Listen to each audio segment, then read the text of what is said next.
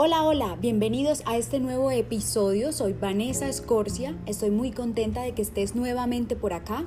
Les quiero contar que estoy en un proceso de transición y pronto cambiará el nombre del podcast.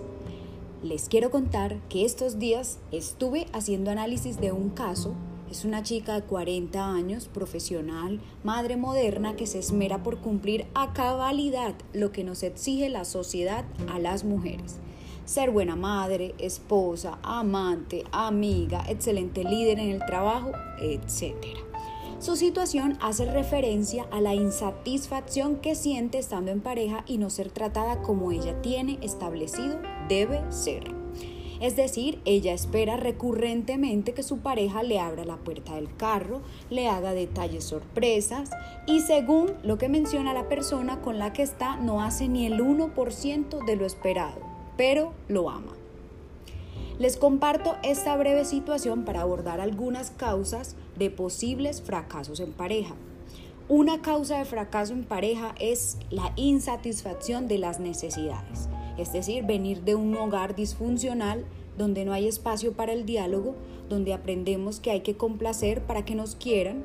Somos niños queriendo ser adultos en una relación de pareja con deseos que nuestra pareja satisfaga esas necesidades.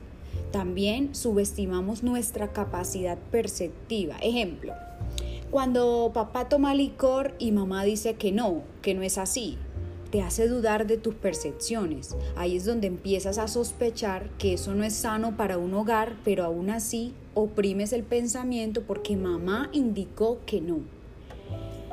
Otra causa de fracaso en pareja es buscar personas con marcadas carencias de afecto. Las personas carentes de afecto se identifican con expresiones como hay que ser fuerte y esto finalmente es para compensar esa carencia. Entonces la queja de la pareja es, le estoy dando todo al otro, pero cuando me voy a dar cuenta, esta persona no me ha dado nada a mí.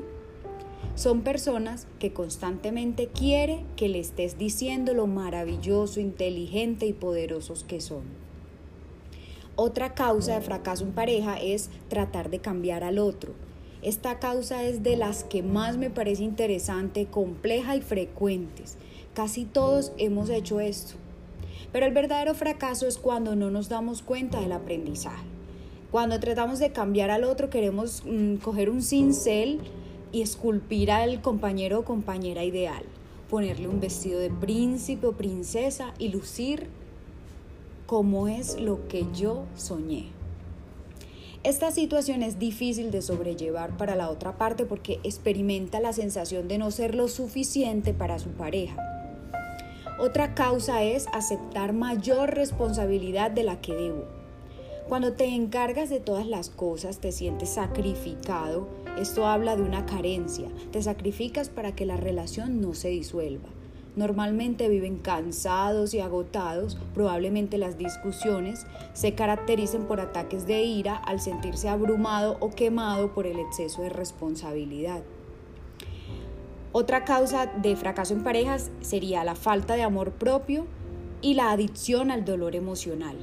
Si venimos de hogares disfuncionales, maltratos que nos hacen pensar que no somos importantes y que los demás nos hacen un favor estando con nosotros, esta persona consigue tranquilidad solamente con la presencia de otro y la relación adquiere sentido a partir del conflicto, cuando sientes que lo normal es el dolor, lo normal es sufrir, lo normal es pelear, lo normal es discutir.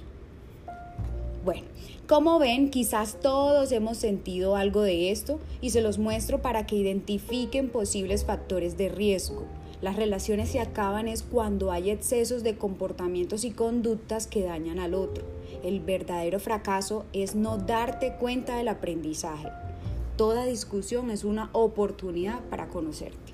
Por último, te quiero compartir un ejercicio de análisis para que lo hagas tú contigo. Si tienes pareja, mm, analiza qué acciones estás realizando ahora para salvar tu actual relación de pareja. Y si no tienes pareja, analiza las causas por las que se terminaron tus relaciones anteriores. Quedo atenta a sus comentarios en mi correo vanescorsia.gmail.com o en Instagram arroba la psicosexualidad. Les mando un abrazo, mil gracias por estar aquí y dejarme entrar a través de sus sentidos. Muchísimas gracias. Chao.